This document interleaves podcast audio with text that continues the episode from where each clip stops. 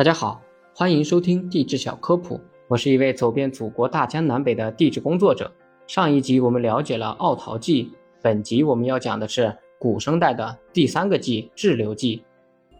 在志留纪时期，全球主要的地块有冈瓦纳地块、劳伦地块、西伯利亚地块、中朝地块、塔里木地块和华南地块等九个板块，其中最大的是冈瓦纳地块，集中在南半球的高纬度区。其他地块则分布在当时的中低纬度区，特别是低纬度区。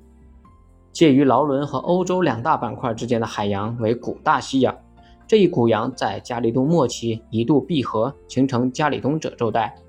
劳伦板块与欧洲板块在志留纪末期相遇碰撞，形成广泛沉积古老红砂岩的欧美大陆。当时的西伯利亚板块与现今的地理方位几乎转了一百八十度。哈萨克斯坦板块则是由无数个中间的地块联合而成，介于西伯利亚和塔里木两个板块之间。无论从动物群体特征或者海象的红层沉积特征来看，都表明塔里木板块介于中朝和华南板块之间。中朝和华南两个板块之间的为秦陵洋。在志留纪初期，南极冰盖迅速消融，导致志留纪海洋和大气环流减弱。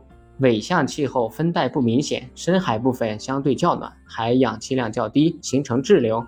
因此，除了高纬度的冈瓦纳大陆外，其他各板块大陆都处于干热或温暖的气候条件下。这个时期最大的特点就是植物开始登陆。作为陆生高等植物的先驱，低等维管束植物开始出现，并逐渐占领了陆地。其中，裸蕨类和石松类是目前已知最早的陆生植物。伴随着陆生植物的发展，志留纪晚期还出现了最早的昆虫和蜘蛛类节肢动物，在海中出现了有颌骨的鱼类棘鱼类，棘鱼类演化出了鳃盖骨，为随后鱼类等高等脊椎动物的发展奠定了基础。海洋无脊椎动物发生了重要的更新，繁盛一时的三叶虫逐渐衰落，板足后类开始兴起，是当时海洋节肢动物中个体最大的种类。海洋中已经有成群的珊瑚聚集在一起生活，形成了最初的珊瑚礁。比什和板足后是这个时代的代表。这个时期陆地上是以顶囊蕨类为主，海洋中是以板足后为主。而比什是一类群居性的半索动物，漂浮于海洋或者固着于海洋底部。该时期的气候长期温暖，冰川消融导致海平面升高。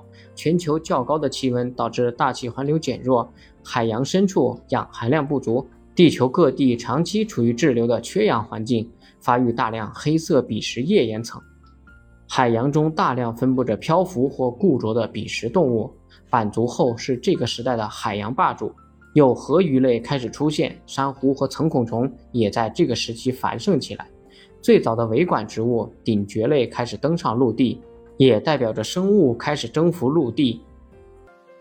感谢大家收听，如果想了解更多地质知识，欢迎收听我的其他专辑。您的点赞和评论是我创作的最大动力。